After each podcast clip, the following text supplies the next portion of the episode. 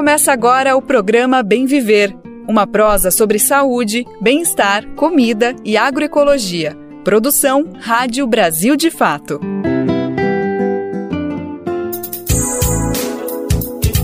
E hoje é quarta-feira, dia 19 de julho de 2023. Está no ar mais uma edição fresquinha do nosso programa Bem Viver, prontinho, preparado para a gente devorar juntos. Eu sou Lucas Weber e vou te fazer companhia pela próxima uma hora. Tem muita prosa no nosso programa de hoje. Vamos conversar sobre meio ambiente, economia e até inteligência artificial. Então vem comigo, vem com a gente conferir os destaques do programa de hoje. Música agrotóxicos. Vamos entender o que muda com a decisão do Supremo Tribunal Federal, que derrubou dispositivos de Bolsonaro que flexibilizavam o controle dos venenos agrícolas. A corte considerou que normas enfraqueciam a fiscalização e traziam riscos para o meio ambiente e para a população. Desenrola Brasil, programa de renegociação de dívidas do governo federal, já está aberto e a gente traz uma avaliação sobre os impactos da medida para a população e também para a economia. E no final do programa tem música com Clementina de Jesus. A sambista nos deixou há 36 anos. Brasil de Fato, 20 anos. Apoie e lute.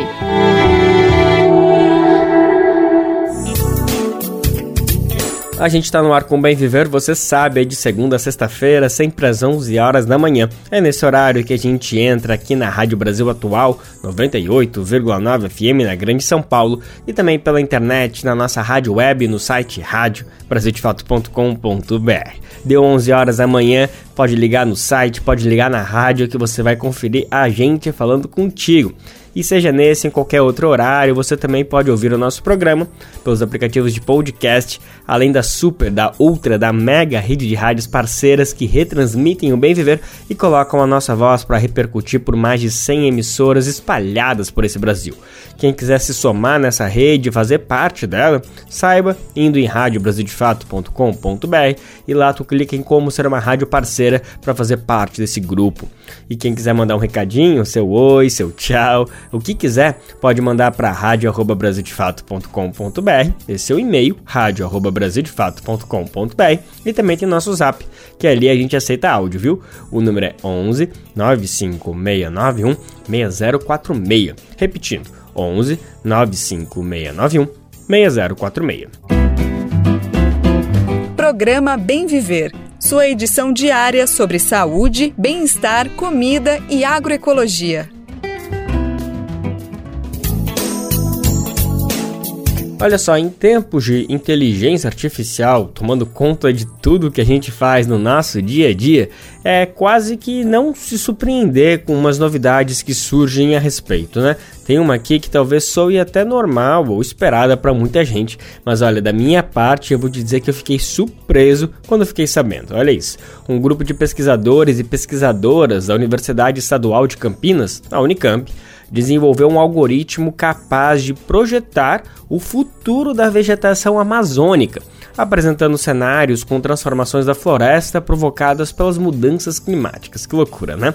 E esse tem sido considerado o primeiro algoritmo desse tipo exclusivamente no Brasil, feito no Brasil.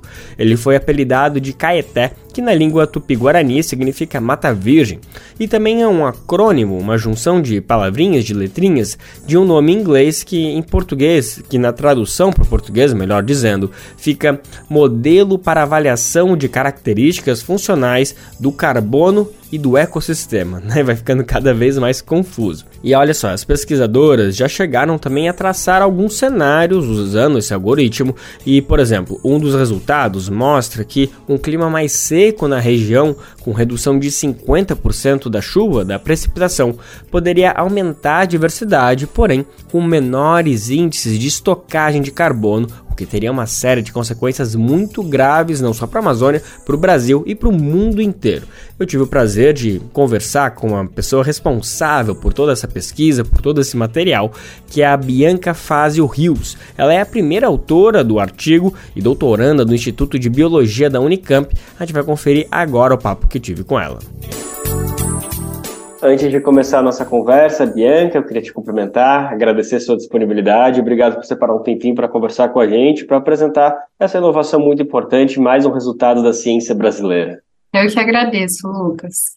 Maravilha. Bianca, você faz parte de um projeto da, desenvolvido aqui no Brasil, na, no estado de São Paulo, na Unicamp, que contou com outros pesquisadores de outras partes. Quero também saber um pouquinho mais de quem é essa equipe que compõe esse projeto, que desenvolveu um algoritmo capaz de projetar o futuro da vegetação amazônica, isso dependendo dos vários cenários que podem acontecer, uh, dependendo de como né, foram as políticas públicas para a preservação ou não da região. Eu queria que primeiro tu apresentasse um pouquinho para a gente que ferramenta é essa, se ela utiliza inteligência artificial, que tipo de algoritmo é esse, só para a gente entender, porque já entra numa seara um pouquinho mais fora do comum que a gente, é, que a gente costuma acompanhar, né? De repente os computadores começam a fazer umas coisas que a gente nem imaginava. Então eu queria que tu colocasse um pouquinho os pés no chão para a gente que está acompanhando essa pesquisa, por favor. É só esclarecer, então, que não é um, um tipo de algoritmo como a gente está acostumado a ouvir na mídia agora, né? Então, não é como uma inteligência, uma inteligência artificial, desculpa, e não tem aprendizado de máquina. O nosso algoritmo, ele é um programa de computador, só que ele se utiliza de equações matemáticas para fazer essa projeção. Então, nós colocamos como, é, como o que a gente chama de dado de entrada para esse programa de computador é, as condições climáticas, então precipitação, é, concentração de CO2, é, pressão atmosférica.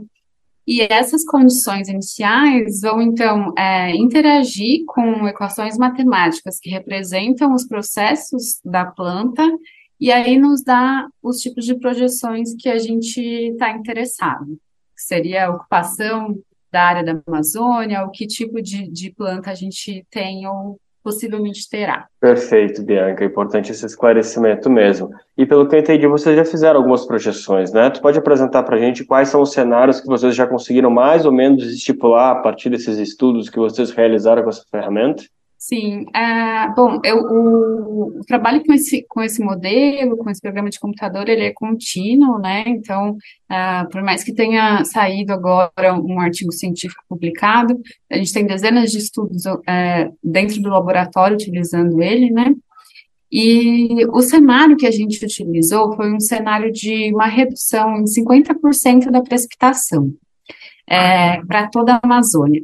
Isso não necessariamente representa a realidade, tá? Porque cada local da Amazônia tem, é, está projetado para reduzir ou aumentar até mesmo a precipitação em diferentes proporções. Mas o que a gente quis fazer foi um, um teste que a gente chama de teste de sensibilidade, para ver o que acontece com, com um cenário bem rígido, que seria uma redução de 50% da precipitação. E aí o que a gente viu foi que a, a, a vegetação ela passa a estocar menos carbono com essa, com essa projeção né, da redução da precipitação.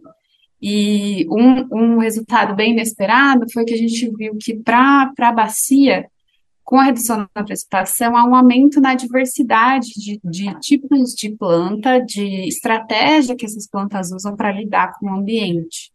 E aí isso foi um resultado muito bacana, porque a gente sempre associa a diversidade a algo positivo.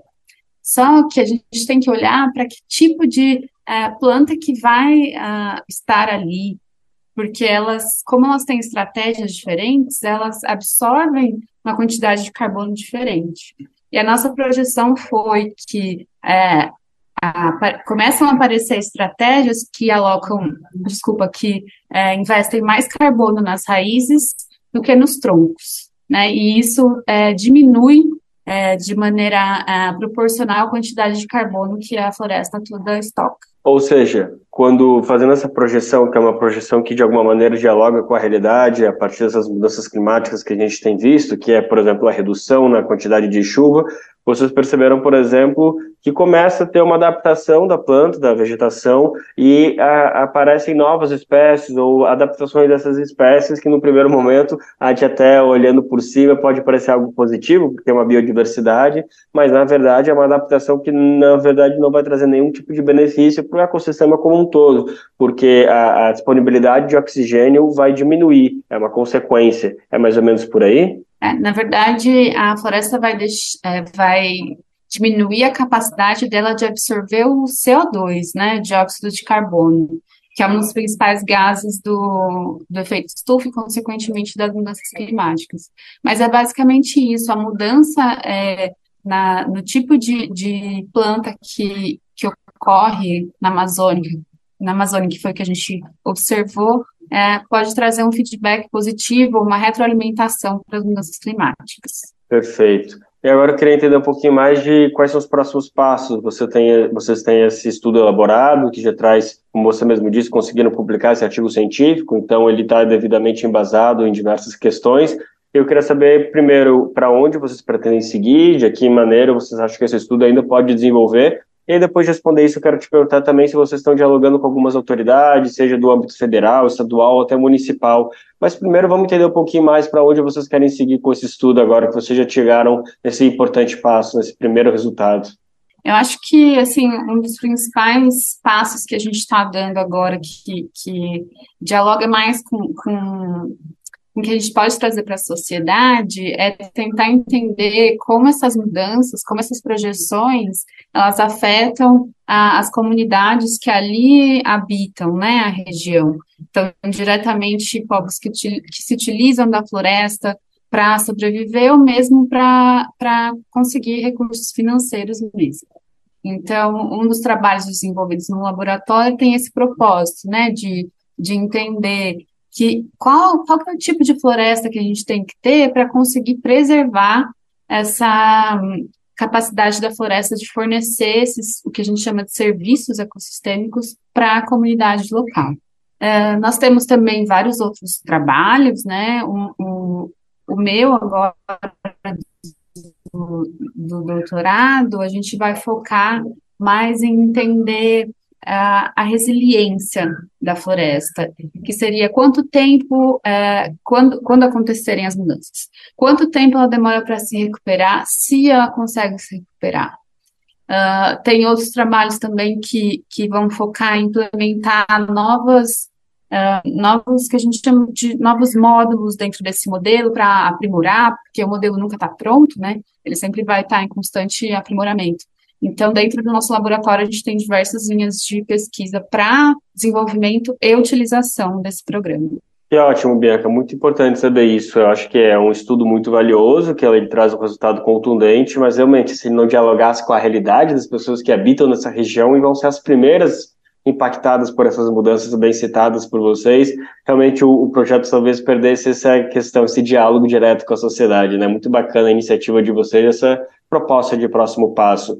E aí agora faço uma provocação é, sugerindo, não sei se vocês também já estavam pensando nisso, mas de um outro próximo passo, em um, uma, um outro caminho, outro sentido, que é talvez transformar essa ferramenta em algo institucional ou algo que pudesse ser utilizado, seja por órgãos públicos ou até por organizações não governamentais, né, entidades da sociedade civil que têm interesse em fazer esse monitoramento e fazem ações de apoio à preservação da floresta. De alguma maneira, vocês estão querendo importar e exportar, na verdade, essa ferramenta para que outras organizações utilizem nesse objetivo de preservação da floresta? Esse não é, não é o principal foco da nossa pesquisa. É a, a pesquisa que a gente desenvolve é uma pesquisa mais de base, que a gente chama, né, de estruturação da, do, do conhecimento da ciência, né, como um todo. Então, por enquanto, a gente não não está vendo uma perspectiva de utilizar essa ferramenta diretamente com é, órgãos governamentais ou é, uh, estratégias mais diretas para conservação. Então, mas eu acho que existe um potencial a ser explorado, né? E, e assim, muito, muitas, muitos desenvolvimentos deveriam ser feitos no modelo para que isso acontecesse. O foco do, do, do modelo também deveria ser, ser outro nesse sentido, mas é, eu acho que existe uma possibilidade, é é, um, é uma possibilidade a pensar sim. Tá ótimo, Bianca. E agora, para fechar nossa conversa, tem uma questão que talvez devesse ter sido lá no começo, mas acho que ainda está em tempo da gente trazer ela para cá, que é o nome da ferramenta, né? Vocês deram um nome para esse algoritmo e é um nome muito bonito que tem um significado. Eu queria que tu apresentasse para a gente o que, que é KET. A KET é um acrônimo para é, uma sigla, na verdade, é, em inglês, né, que seria um modelo de avaliação de carbono e de funcionamento da vegetação. Uh, também é uma palavra que tem uma origem tupi, que pode ser traduzida como mata virgem ou uh, mata verdadeira, planta verdadeira. Então, uh, enquanto o nosso orientador, professor Davi Lapola, estava estava refletindo sobre qual nome dá para esse programa, ele quis trazer uma conexão com, diretamente com a Amazônia, né? Essa, essa, o caetê são vários tipos de espécies de planta que, ocor que ocorrem de maneira bem abrangente na Amazônia, então é, ele trouxe isso para o nome do nosso modelo. Tá ótimo. Então, Bianca, quero te agradecer mais uma vez pela disponibilidade, parabenizar por esse projeto e dizer que aqui a gente vai estar acompanhando esses próximos passos. A gente quer saber, sim, como que vocês vão dar prosseguimento, principalmente nesses, nisso que você já trouxe para a gente, desses diálogos que vocês estão prevendo, para colocar realmente o projeto em prática e ter contato com as pessoas que precisam realmente saber desses cenários que vocês estão estudando aqui em São Paulo. Sim, muito obrigada pela oportunidade, Lucas. A gente acabou de conferir a conversa que eu tive com Bianca Fazio Rios. Ela é doutoranda do Instituto de Biologia da Unicamp e é uma das responsáveis pelo projeto Caeté, que desenvolveu um algoritmo capaz de projetar o futuro da vegetação amazônica, apresentando cenários com transformações da floresta provocados pelas mudanças climáticas. Ela explicou para a gente um pouco de o que, que esse processo é capaz de fazer, como a ferramenta funciona e também quais são os próximos passos, quais são as expectativas dos pesquisadores e das pesquisadoras envolvidas nesse projeto Caeté. A Bianca falou também, por exemplo, que um dos resultados que o algoritmo já conseguiu traçar mostra que um clima mais seco na região, com redução de 50% da chuva, da precipitação, poderia aumentar a diversidade da floresta, mas isso significaria necessariamente em menores índices de estocagem de carbono. Na Amazônia, a gente vai para o Cerrado, não é para falar de nenhuma projeção feita com tecnologia, mas sim sobre um problema muito atual que afeta a região conhecida como Mato Piba. Talvez você já tenha ouvido falar dessa sigla. Bom, ela se refere aos estados do Maranhão, Tocantins, Piauí e Bahia. Pega assim as duas primeiras letrinhas de cada estado e junta essa palavrinha, Matopiba. É uma das principais fronteiras agrícolas do país. A gente tem que ficar muito, mas muito de olho com o que acontece nessa região. O avanço do agronegócio por lá tem se refletido em desmatamento, grilagem de terras e violência contra as comunidades locais. Essa constatação faz parte de um relatório lançado pela Rede Social de Justiça e Direitos Humanos. Entre outros pontos, o documento destaca a presença do capital financeiro internacional nesses processos. A gente vai saber mais detalhes sobre esse documento, sobre o que, que diz esse relatório da situação do Mato Piba, agora com o repórter Nicolau Soares. A especulação de terras por empresas do agronegócio ligadas a corporações financeiras internacionais tem causado devastação no Mato Piba, a região formada pelos estados Maranhão, Tocantins, Piauí e Bahia. Essa conclusão foi apontada no relatório Empresas Transnacionais do Agronegócio causam violência, grilagem de terras e destruição no Cerrado. Ele foi produzido pela Rede Social de Justiça e Direitos Humanos. O trabalho revelou que a intervenção das corporações financeiras tem gerado grilagem de terras, desmatamento e aumento da violência contra comunidades rurais. O levantamento mostra que o capital financeiro está presente em todos os elos da cadeia produtiva da soja, o que inclui empresas de comercialização. O coordenador de projetos da Rede Social de Justiça e Direitos Humanos, Fábio Pita, explica que a entidade atua junto às comunidades locais e às diferentes instâncias de governo. Segundo ele, o objetivo é tentar mudar o cenário a partir da conscientização sobre os riscos representados pelo atual modelo. Quando a gente tem uma queda no preço da soja, a gente vê que no ano seguinte a área continua a aumentar mas não necessariamente a produção e a produtividade. Na região de fronteira, a gente tem terras no limite da produtividade em que é, os custos de produção ficam atraentes para o produtor de soja. Então, quando o preço cai muito, a gente vê até algumas áreas que são desativadas.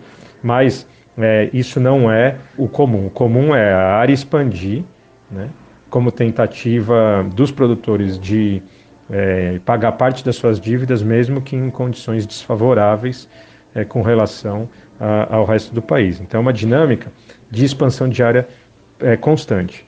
É, ao mesmo tempo, como é uma área de abertura de fronteira, em que se forjar uma fazenda é, a partir do desmatamento do cerrado nativo e da grilagem de terras, é relativamente barato, perto de custos de produção em áreas já consolidadas, é para lá que a produção de commodities e a especulação com terras vai quando é, há necessidade de expansão e como a gente está vendo essa necessidade é constante.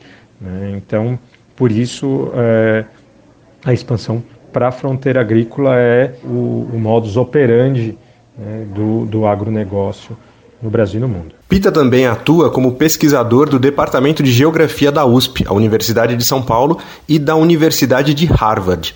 O pesquisador explica que, no Mato Piba, forjar fazendas a partir de desmatamento e grilagem de terras é relativamente barato em comparação com os custos de produção.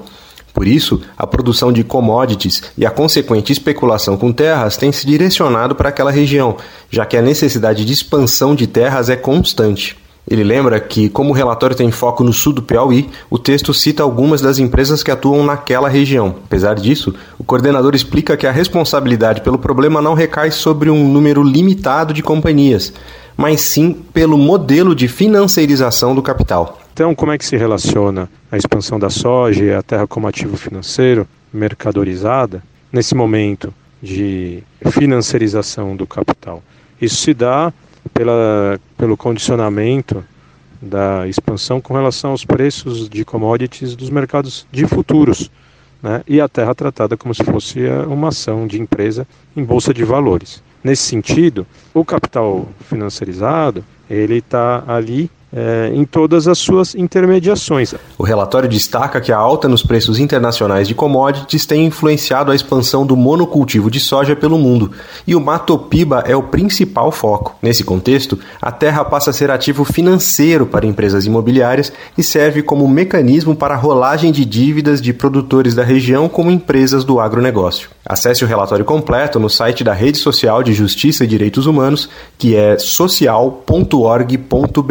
De São Paulo, da Rádio Brasil de Fato, com reportagem de Felipe Mendes, locução Nicolau Soares. Além desses apontamentos feitos pelo relatório, o avanço do agronegócio também está relacionado a desequilíbrios ambientais e poluição do solo. Isso porque esse modelo de produção tem como uma das suas bases, uma marca, né, quase uma bandeira, os agrotóxicos, né? Todo mundo sabe muito bem. E é comum a gente ouvir notícias sobre a morte de, por exemplo, abelhas envenenadas, plantações de agricultura familiar contaminadas por conta desses venenos pulverizados nas monoculturas. Enfim, são muitos os casos de agressões provocadas por esse uso irrestrito e ilegal de agrotóxicos. Medidas adotadas ainda no governo Bolsonaro tornaram essas substâncias ainda mais acessíveis, com afrouxamento de regras pertinentes para o tema.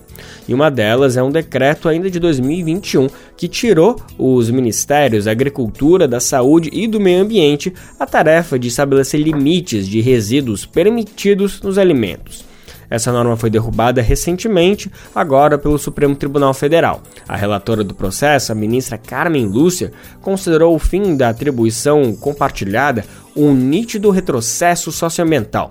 Vamos entender mais sobre a decisão da ministra. Quem conta pra gente é a nossa repórter Nara Lacerda. O STF, Supremo Tribunal Federal, anulou trechos de um decreto presidencial de 2021 que afrouxava regras para uso de agrotóxicos no Brasil. Assinado pelo ex-presidente Jair Bolsonaro, do PL, o texto regulamentava a lei referente à produção, pesquisa e registro de venenos agrícolas em território nacional. Na decisão da Corte, as determinações derrubadas foram consideradas inconstitucionais. Entre elas está o dispositivo que passou a responsabilidade de determinar o limite máximo de resíduos de agrotóxicos e o intervalo de segurança de aplicação dos produtos somente ao Ministério da Saúde. Anteriormente, a decisão era definida em conjunto com os Ministérios da Agricultura, Pecuária e Abastecimento e do Meio Ambiente. A relatora do processo, ministra Carmen Lúcia, considerou o fim da atribuição compartilhada um nítido retrocesso socioambiental ela também apontou enfraquecimento nas políticas de fiscalização no trecho da regulamentação que derrubava a obrigação de envio ao poder público de laudos sobre impurezas por parte de titulares de registros de agrotóxicos. Segundo o decreto de Bolsonaro, as empresas precisavam apenas guardar o documento. Alan Tigel, membro da coordenação da campanha permanente contra os agrotóxicos, afirma que a decisão do STF, com um placar de 8 a 2, representa uma vitória significativa. Ele ressalta também o simbolismo do voto enfático da relatora.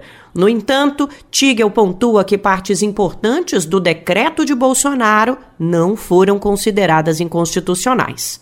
Então se mantém, por exemplo, né, a flexibilização dos critérios para a negação do registro de um agrotóxico, mas nós consideramos uma vitória muito grande por conta dessa assertividade que foi a fala né, do voto da ministra Carmen Lúcia, considerando esse decreto um, um retrocesso ambiental e negando né, de forma bastante clara a remoção aí dos direitos uh, no registro dos agrotóxicos da Anvisa e do IBAMA. Então, para nós, né, é, a importância desse julgamento vai muito além do decreto em si, mas ela se coloca aí de forma fundamental na luta que teremos logo adiante contra o pacote do veneno. Outra norma considerada inconstitucional pelo STF foi a liberação de produtos com ingredientes ativos presentes em venenos agrícolas já registrados. A Corte considerou que a equivalência só vale se todos os componentes da fórmula tiverem registro. O Supremo declarou inválida ainda a determinação de que a destruição ou inutilização de vegetais e alimentos contaminados aconteceria em caso de risco dietético inaceitável. No entendimento do tribunal, o trecho abria espaço para o aproveitamento de produtos que poderiam colocar a população em risco. Agora volta a valer a norma de 2022, que determina o descarte em casos de presença acima dos níveis permitidos de agrotóxicos. Além disso, o STF determinou que os pedidos e as concessões de registro de venenos agrícolas tenham total publicidade e estejam abertos para consulta da população sem exigência de cadastro prévio. A decisão responde a uma arguição de descumprimento de preceito fundamental apresentada pelo PT, o Partido dos Trabalhadores. Apenas os ministros Nunes Marques e André Mendonça não concordaram com a derrubada dos dispositivos. Ambos julgaram o pedido improcedente. De São Paulo, da Rádio Brasil de Fato, Nara Lacerda. Quando a gente pensa no trabalhador rural, acho que é normal que todo mundo pense assim, que traga a imagem que é daquele estereótipo do camponês, da camponesa, uma pessoa com chapéu de palha, uma enxada na mão, trabalhando na roça, enfim, é um imaginário construído que até hoje a gente vê nas novelas que passam em canal aberto por aí, né? Mas olha só, o campo passou por transformações. Apesar de ainda prevalecer o trabalho manual, as máquinas também estão presentes na vida do pequeno agricultor. Esses equipamentos agrícolas são caros e, portanto, são pouco acessíveis para o trabalhador e para a trabalhadora rural. Essa situação muda quando entram em cena as parcerias e o apoio do poder público. E é por conta disso, é por meio dessas iniciativas que 25 máquinas voltadas para a agricultura camponesa vão chegar ao Brasil. Elas vêm da China e foram viabilizadas por meio de uma colaboração que envolve o MST, o Movimento dos Trabalhadores Rurais Sem Terra, junto com o Consórcio Nordeste e instituições chinesas também. A gente vai entender melhor como que funciona essa parceria, como tudo isso aconteceu agora na reportagem de Gabriela Moncal, que tem locução de Douglas Matos. Uma parceria com chineses deve trazer ao Brasil 25 máquinas voltadas à agricultura camponesa. A aliança envolve o Consórcio Nordeste por meio do governo do Rio Grande do Norte, a Associação Internacional para a Cooperação Popular, o MST, Movimento dos Trabalhadores Rurais Sem Terra, a Universidade Agrícola da China e a Associação de Fabricantes de Máquinas Agrícolas Chinesa. A vinda de uma delegação de 14 representantes da Universidade Asiática ao Brasil entre a última segunda-feira e esta terça, dia 18, é o mais recente capítulo de um intercâmbio de conhecimentos e tecnologia entre as entidades dos dois países. A relação se estreitou há cerca de um ano e meio, Com o objetivo de conhecer a realidade da agricultura familiar brasileira, a delegação chinesa passou pela Escola Nacional Florestan Fernandes do MST e, em seguida, um grupo foi para a Bahia e outro para o Rio Grande do Sul. Em uma das visitas, passaram pela cidade de Apodi, no Rio Grande do Norte, que será a sede da unidade demonstrativa onde as máquinas agrícolas de diferentes modelos devem chegar e ser testadas em novembro. Como explica Luiz Arrefe, ele é pesquisador da Associação Internacional para a Cooperação Popular. Inicialmente estão vindo 25 diferentes máquinas e implementos para serem testadas. Terá sede no município de Apodi, no Rio Grande do Norte, é, mas também vai ser possível que essas máquinas estejam sendo testadas também em outros em outras regiões do Nordeste, em outros espaços de cooperativas, assentamentos da reforma agrária, centros de formação, para que num prazo de dois anos sejam testadas as, a qualidade, a capacidade de adaptabilidade é, com implementos que já existem aqui no Brasil, com as condições é, da agricultura camponesa, também de suporte técnico, é, reposição de peças. A delegação asiática encerra a viagem na capital do Brasil com uma reunião sobre projetos de cooperação com a Universidade de Brasília. Débora Nunes, da direção nacional do MST, avalia que esse processo de cooperação ocorre no sentido de superar uma lacuna histórica no país no que se refere ao processo de mecanização e acesso a tecnologias pela reforma agrária. A mecanização ela possibilita, penso que, é, resultados que envolvem outras dimensões também da vida. E avalio que é um, um fator também fundamental para a gente poder enfrentar hoje um debate que é da própria sucessão rural. Né? De fato, a nossa juventude quer permanecer no campo, mas ela quer permanecer no campo com condições de acesso à educação, mas também de acesso ao trabalho. Entre os produtores da agricultura familiar no Brasil, 88% trabalham manualmente, contando apenas com a ajuda de animais. Os dados são do último censo agropecuário, divulgado em 2017. Segundo o levantamento, no Nordeste, a desigualdade no acesso à tecnologia, por exemplo, é mais acentuada. A região concentra metade da agricultura familiar de todo o país e apenas 1,5% desses camponeses trabalha com maquinário. O acordo foi firmado entre o Consórcio do Nordeste, que representa os nove estados da região, a Plataforma de Inovação Internacional da Universidade Agrícola da China e a Associação de Fabricantes de Máquinas Agrícolas Chinesa, uma organização industrial formada pelas principais fabricantes de máquinas agrícolas do país asiático. A ponte foi facilitada pela Associação Internacional para a Cooperação Popular, uma entidade sem fins lucrativos criada por movimentos populares da América Latina, África e Ásia, no intuito de combater a fome, promover formações técnicas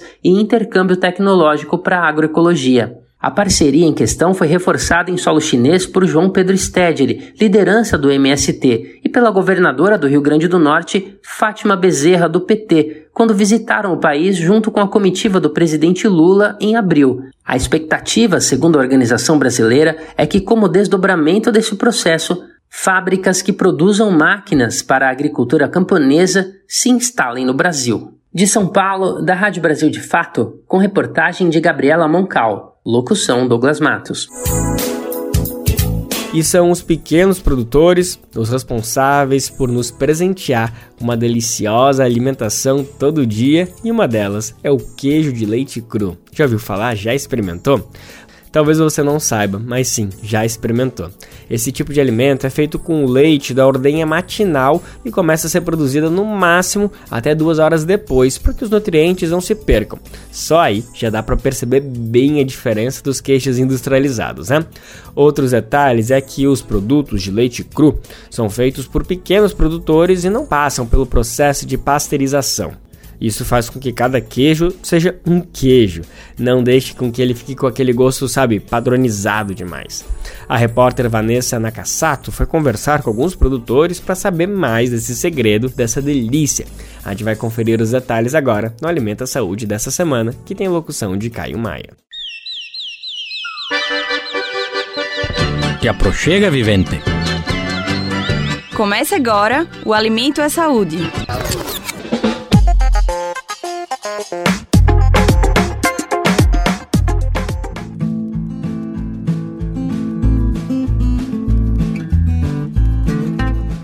Eles têm cores, texturas e sabores bem particulares. A produção de queijos de leite cru é quase sempre uma prática de família que passa de pais para filhos.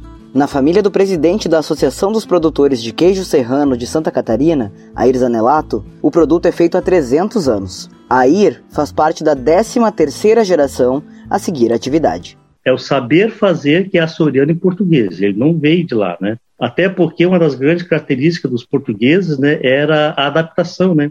Eles adaptavam suas receitas com os, os, produtos daqui, né? Os ingredientes daqui, porque não tinha como trazer, né?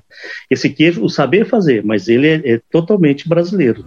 O queijo cru é feito com o leite da ordenha matinal e começa a ser produzido no máximo até duas horas depois, para que os nutrientes não se percam. Ao contrário dos queijos industrializados, os produtos de leite cru são feitos por pequenos produtores e não passam pelo processo de pasteurização, dando origem a produtos não padronizados. É o que explica Igor Freitas, gerente executivo da Aprocan, a Associação dos Produtores de Queijos Canastra.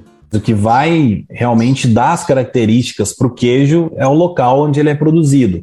Né? Ele vai absorver ali as características daquele local onde ele está tá sendo produzido. O clima, o solo, a vegetação que o gado come, os minerais que tem no solo, na água, a raça do gado da região, isso tudo vai influenciar no produto final. Igor explica que além do gosto peculiar, os queijos crus, como canastra, trazem muitos nutrientes. E o benefício que ele tem sobre, né, a gente pode talvez chamar de, de um queijo industrializado, é que é um queijo feito de leite cru, né, rico em bons micro-organismos, né, que fazem bem para a nossa saúde, e se produzido da maneira correta, seguindo todas as boas práticas de ordenha, boas práticas de fabricação, é um alimento muito mais nutritivo do que um, um, queijo que você precisa passar por um processo de pasteurização do leite, por exemplo, que vai é, acabar com praticamente 100% daquela flora né, de, de micro-organismos que tem ali. E se você tem intolerância à lactose, o produtor Air Zanelato lembra que alguns queijos crus podem ser uma opção segura e saborosa. A partir de 60 dias, um queijo maturado ele não tem mais lactose. E outra coisa, a concentração de proteína mais proteico, mais energético, substitui muito né, a carne a carne animal mesmo, né? Tem uma proteína animal, tipo a manteiga, o ovo, o leite e o queijo. Do Rio de Janeiro, da Rádio Brasil de Fato, com reportagem de Vanessa Nakazato, Caio Maia.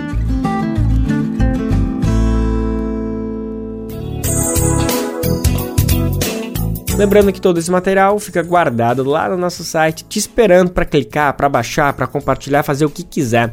Vai em radiobrasildefato.com.br, desce até o final da página e procura ali o ícone do Alimenta Saúde, clica e faz a festa.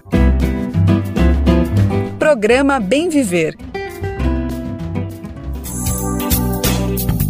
Para muita gente, concurso público é sinônimo de estabilidade, né? Não deixa de ser verdade. Olhando para o lado individual, pelo menos, da pessoa, pode ser por aí mesmo. É por isso que o anúncio da realização de processos seletivos pelo poder público é tão celebrado. E olha só, ontem, terça-feira, o governo anunciou a abertura de quase 2.500 vagas em órgãos públicos, ainda nesse ano. Uma ótima notícia para os concurseiros, mas também para toda a população, né? Afinal, os serviços públicos não funcionam sozinhos e é para isso que mais servidores precisam ser contratados, contratadas. Além da abertura de novas vagas, também foi anunciada a nomeação de mais de 500 aprovados em concursos já realizados. Parabéns para essa galera. Vamos saber mais detalhes desses anúncios que aconteceram ontem. Quem conta é Renato Ribeiro, da Rádio Nacional. Concurseiros, fiquem atentos. Foram autorizadas quase 2.500 vagas em concursos ainda este ano. Os salários variam entre 6 mil e 21 mil reais para cargos em mais de 22 órgãos federais. Agora já são 8.300 vagas abertas em 2023 em 40 órgãos públicos. Fazem parte do pacote divulgado nesta terça-feira pelo Ministério da Gestão e Inovação. Os concursos são para cinco ministérios, oito agências reguladoras, além de Banco Central, IPEA, Comissão de Valores Imobiliários e Previc. No IBGE serão quase 900 vagas. Já no Ministério da Gestão, serão 500 para analista e mais 150 para gestor. Já o Bacen terá 100 vagas. Além disso, foi anunciada a nomeação de mais de 500 aprovados nos concursos do ICMBio, IBAMA, IFAM e Agência Nacional de Mineração. As novas vagas e nomeações terão impacto de 546 milhões no orçamento. Segundo a ministra da Gestão, Esther Dweck, agora será possível recompor os quadros do serviço público que tiveram uma perda de mais de 80 mil servidores nos últimos anos. O governo anterior se orgulhava um pouco da queda do número de servidores, né, e na nossa visão, essa queda foi além do que seria o razoável diante, de fato, de uma transformação digital. Mas o quantitativo hoje está muito inferior àquele que seria necessário para poder prestar bons serviços à população. A distribuição desse quantitativo de vagas autorizadas, ela tem uma priorização muito grande na área social, né, seguida justamente de infraestrutura e área econômica, e um pouco menor aí na área de governo. Também haverá redução de 4 mil cargos em nove órgãos públicos, passando de 13 mil para quase 9 mil. A medida provisória foi assinada nesta terça-feira pelo presidente Lula. A MP transformou mais de 10 mil cargos de nível médio em cerca de 6 mil de nível superior. Além disso, mudou quase 3 mil cargos efetivos vagos para 2 mil comissionados ou funções de confiança. De acordo com a ministra Esther Dweck, a medida representa um processo de modernização do Estado. Mas, na verdade, o que a gente observou é que a gente tem muitos cargos ainda na administração pública federal disponíveis, vagos, mas que a gente nunca, provavelmente, a gente não vai mais fazer concurso para esses cargos. E está faltando cargos para nível superior em diversos órgãos, para que a gente possa adequar o Estado brasileiro às necessidades do futuro e não olhar muito para o passado, como no fundo. A MP traz também o reajuste salarial das forças de segurança do Distrito Federal e de militares dos antigos territórios. E ainda a criação do programa de enfrentamento à fila da Previdência Social, ampliação do prazo de contratos temporários da política indigenista e cotas para indígenas em concursos da FUNAI. Da Rádio Nacional, em Brasília, Renato Ribeiro brasileiros e brasileiras que têm dívidas de até 100 reais com bancos ficaram com o nome limpo automaticamente. Isso desde a última segunda-feira, dia 17. Essa medida é parte da primeira etapa do programa Desenrola Brasil, criado pelo governo federal agora na terceira gestão Lula. Isso não significa que a dívida vai ser extinta, que ela sumiu, não. Mas com o fim dessa restrição, a pessoa pode voltar a pegar empréstimos, por exemplo, pegar crédito e fazer uma contratação de algum aluguel, por exemplo.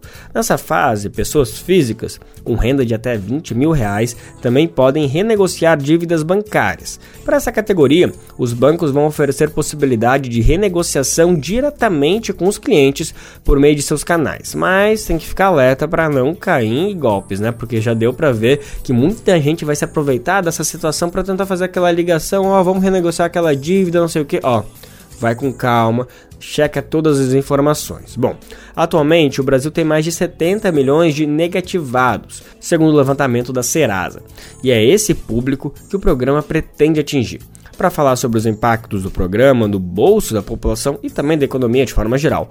A jornalista Luana Ibelli, apresentadora do Central do Brasil, conversou com o economista Pedro Faria. Ele é professor da Universidade Federal de Minas Gerais e a gente vai ouvir agora o papo dos dois. Vamos começar então falando do Desenrola Brasil. Qual o potencial dessa medida para movimentar a economia e beneficiar os mais vulneráveis, na sua opinião? Bom, Luana, é, a situação hoje que o governo Lula herda é bastante grave. Aqui só para te dar uns números números para a gente ter uma noção é, de como essa política entra no cenário. Né? Nós estamos com 78,3% das famílias endividadas é, e nós temos essas famílias, 29,1% é, estão com dívidas atrasadas. Para a gente ter uma noção também de quanto que essas dívidas ocupam na renda, nós temos quase 30% da renda dessas famílias está comprometida com o pagamento de dívidas. É, e também pra, é, as taxas são muito altas. A taxa de cartão de crédito está mais de 150% na média. É, então o desenrola ele entra para permitir que essas famílias renegociem dívidas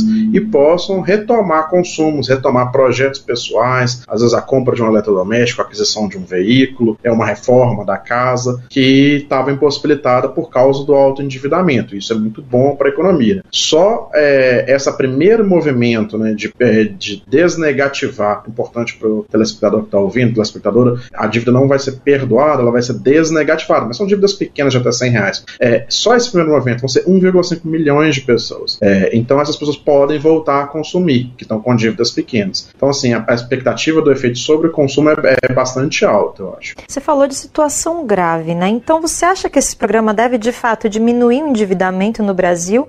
Ou para isso a gente precisaria de um projeto mais robusto?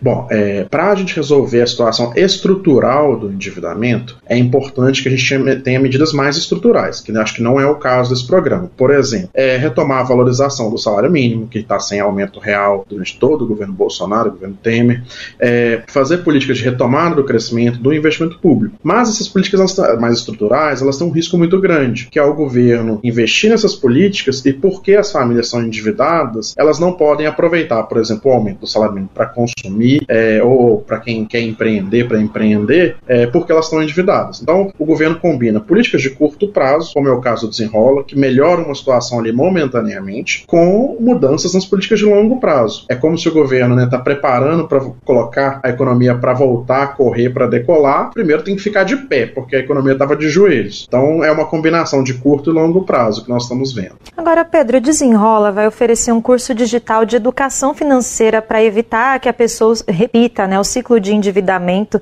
Educação financeira, que é esse termo tão falado né, como um salvador aí de pessoas que são empobrecidas. Então, eu queria que você comentasse até que ponto a educação financeira pode realmente ser efetiva para evitar endividamento, especialmente para a população mais empobrecida, e se essa medida dentro do programa Desenrola pode trazer aí os resultados esperados. Pô, eu costumo dizer que a melhor medida de educação financeira que a gente pode oferecer para as pessoas é mostrar a importância, por exemplo, de estar tá participando do seu sindicato, é, de estar tá se organizando com seus colegas de trabalho para garantir uma renda maior, né, garantir direitos trabalhistas. Essa é a principal medida, é, porque é, se as pessoas estão com uma renda muito baixa, não tem gestão que faça ali caber a compra do mês, a alimentação, é, os elementos mais básicos, ali, o aluguel. É, mas dentro disso, né, assim, a gente tendo esse horizonte de ampliação de renda, de garantia do emprego, é sempre bom que as pessoas possam aprender a gerir melhor, é, a trocar uma dívida, às vezes, que tem uma taxa de juros mais alta, como a dívida de cartão de crédito, por justamente um programa como o Desenrola faz, né? É, a, a, a faixa que vai começar em setembro vai ter uma taxa de juros máxima de 2%. Então, as pessoas estarem informadas sobre seus direitos, sobre essas oportunidades de reduzir o custo de um endividamento, por exemplo, é importante. Mas o mais importante é ter renda. Na semana passada foi lançada uma pesquisa da Quaest que mostra que o mercado está vendo com bons olhos, né? Como você mesmo falou, essa condução da economia. Inclusive na imprensa se falou muito de uma lua de mel do mercado com o ministro Haddad. O que, que a gente pode esperar para o futuro dessa relação,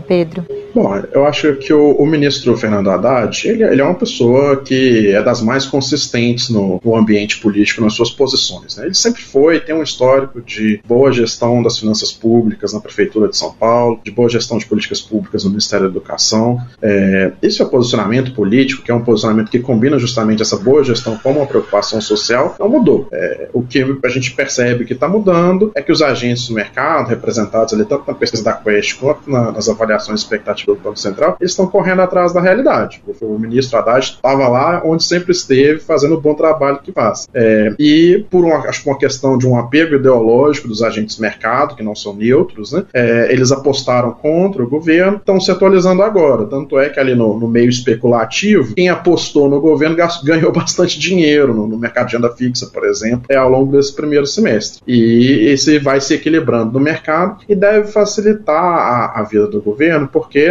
o mercado manda seus recados por meio da imprensa empresarial é, e esses recados estão se reduzindo justamente porque eles estão é, acompanhando a realidade agora, né? Então fica mais fácil, por exemplo, até o próprio Banco Central às vezes começar a reduzir mais agressivamente a taxa de juros sem parecer diante ali da sua base né, que ele cedeu a uma pressão política, vamos dizer assim, né? É, então fica mais fácil a vida do governo. Nós conversamos com Pedro Faria, professor da Universidade Federal de Minas Gerais. Um dos pontos que o professor Pedro Faria comentou na entrevista foi sobre a avaliação do mercado financeiro à gestão de Fernando Haddad no Ministério da Fazenda. A capacidade do governo em negociar projetos no Congresso é um dos itens avaliados pela pesquisa Genial Quest, que foi citada na conversa pela Luana Ibelli, né, apresentadora. E essa, de fato, foi uma importante vitória do governo Lula, que envolveu muitas negociações com o presidente da Câmara, o famoso Arthur Lira, do PP. As emendas parlamentares foram usadas como moeda de troca.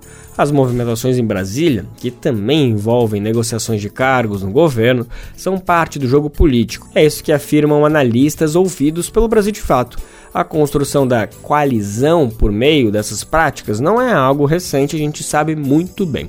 Vamos conhecer mais essa história? Na reportagem de Carolina Oliveira, que tem locução de Douglas Matos. As negociações para que o chamado Centrão passe a lotar cargos no primeiro e segundo escalões do Poder Executivo e a liberação de emendas parlamentares antes da aprovação de matérias do governo federal têm sido práticas comuns na construção de coalizões no Congresso Nacional para passar agendas do governo.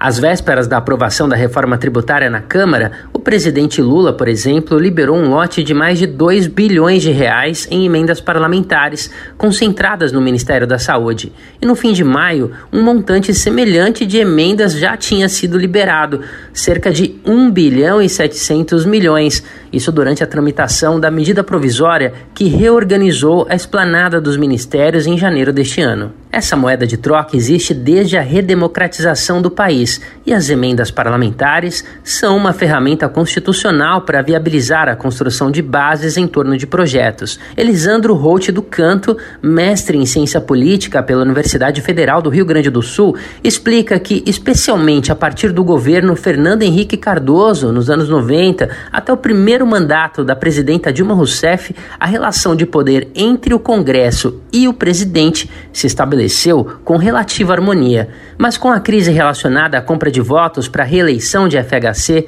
e o mensalão em 2005 no governo Lula, o Congresso Nacional passou a limitar os poderes de agenda do presidente. Quando são instituídas as emendas impositivas, né, que de certa forma obriga o executivo a executar um percentual de significativo, de 2 ou 3% do orçamento uh, relacionado com emendas parlamentares de senadores e deputados, uma parte desse poder de barganha dele acaba se perdendo, né? E passa a ser o, o, poder de barganha, no caso, uh, do presidente do, da Câmara, do presidente do Senado e dos líderes partidários, né? Então, um, um dos instrumentos né, de que o presidente dispunha para coordenar a, a, a, execução das políticas públicas, a formulação das políticas, né, e a, e a gestão da relação executivo-legislativo, ele acabou se perdendo. Né. Hoje nós temos uma situação em que o presidente da República ele compartilha mais poder com o Congresso Nacional, com as lideranças do Congresso, com o presidente da Câmara e do Senado, né, do que houve no período anterior, ali no período antes de, do impeachment da Dilma, especialmente, né? Período pré-16, nós tínhamos uma realidade institucional, período pós-16 nós temos outra realidade. O cientista político afirma que o Congresso, de maneira discreta, porém constante, passou a restringir os poderes presidenciais reduzindo a capacidade de reeditar medidas provisórias, por exemplo. Além disso, houve um aumento no controle do orçamento público, o que representou uma grande mudança. E nesse contexto, o presidente da Câmara, Arthur Lira, do PP, vem sendo apontado como um articulador exímio na garantia dos interesses dos parlamentares. Lincoln Telhado, mestre em ciência política da Universidade de Brasília, lembra de Eduardo Cunha, do PTB, que ganhou expressão política nacional enquanto presidente presidente da Câmara, ao elevar o protagonismo da casa na relação entre o Congresso e o Executivo. E isso foi possível também pela fragilidade que atingiu o governo federal com a perda de controle político a partir de junho de 2013 e das operações da Lava Jato, deixando o Executivo refém do Congresso Nacional. Nesse cenário, a presença do chamado Centrão é tida como de extrema importância, uma vez que ele se engaja em práticas políticas de cunho fisiológico. O analista Lincoln Telhado explica que isso ocorre porque esses deputados e senadores representam municípios pequenos localizados no interior do Brasil, onde os recursos públicos provenientes de emendas parlamentares são fundamentais. Portanto, as transferências federais desempenham um papel essencial nas políticas públicas de comunidades menores. Segundo o cientista político, apesar disso, com a eleição de Lula, surgiu um momento de redesenho do equilíbrio de forças entre o Congresso e o governo federal. E aí a gente chega nesse momento de retorno, digamos assim, de um presidente que, que é o Lula, que teve a sua marca como um governo forte, propositivo, que fez diversas mudanças, que fez diversas políticas, e a gente encontra de um lado esse presidente e do outro um Congresso acostumado a ter a chave do cofre, digamos assim. A pesquisadora Joyce Ellen Luz, do Núcleo de Instituições Políticas e Eleições do Centro Brasileiro de Análise e Planejamento, concorda a partir de 2023 é a retomada de um, do padrão que a gente observava até 2018. Ou seja, a gente tem um presidente que ele é mais propositivo é, do ponto de vista de é, projetos de lei, né? Então você tem um presidente que de fato usa o seu poder legislativo e tem uma agenda é, bem significativa, robusta e substantiva para ser apresentada para o legislativo, né? Então, o Lula, quando assumiu, assumiu com muitas promessas de campanha e agora ele está tentando, né, via projetos de lei, via apresentação de projetos de lei, é, passar né, essa agenda para o legislativo aprovar. Mas, por um lado, você tem um legislativo que foi acostumado ao vício de só cooperar com o executivo é, perante a liberação de recursos. Essa situação se mantém, mas somente com emendas impositivas, já que o orçamento secreto foi declarado inconstitucional pelo STF em dezembro do ano passado. Ainda assim, não se trata de uma situação em que um representante ganha mais que outro. Lira e Lula protagonizam as negociações que se esperam de um ambiente democrático. A aprovação da reforma tributária é um dos exemplos mais recentes disso. De um lado, o presidente da Câmara precisou ceder para encaixar as prioridades do governo federal na votação, e do outro, Lula precisou fazer o uso das emendas constitucionais. Os especialistas avaliam que deve haver um equilíbrio nessas negociações, ainda que o Congresso Nacional tenha passado quatro anos com um presidente que abriu mão das negociações e praticamente se eximiu da exclusividade nas questões tributárias, fiscais e de orçamento. De São Paulo, da Rádio Brasil de Fato, com reportagem de Carolina Oliveira. Locução Douglas Matos. Quer saber onde encontrar livros bons, baratos e com conteúdos que te ajudam a entender a situação atual do Brasil e do mundo? Na Expressão Popular Lá você encontra obras sobre marxismo, agroecologia, educação popular, literatura e muito mais. Com os livros da expressão popular, você se fortalece para a batalha das ideias e para a construção de um mundo melhor. Para saber mais sobre o acervo dessa editora popular, acesse o site expressãopopular.com.br ou faça uma visita à livraria na Rua Abolição 201, próximo ao metrô Anhangabaú, em São Paulo. Editora, editora Expressão Popular. Embala eu, embala eu. Menininha do canto, embala pra lá, embala pra cá. Menininha do canto, embala eu, embala eu. Menininha do canto. Uma voz rouca, grave e rasgada sintetizada nos anos 1970 a partir da expressão de um Brasil com forte herança africana e singular formação religiosa.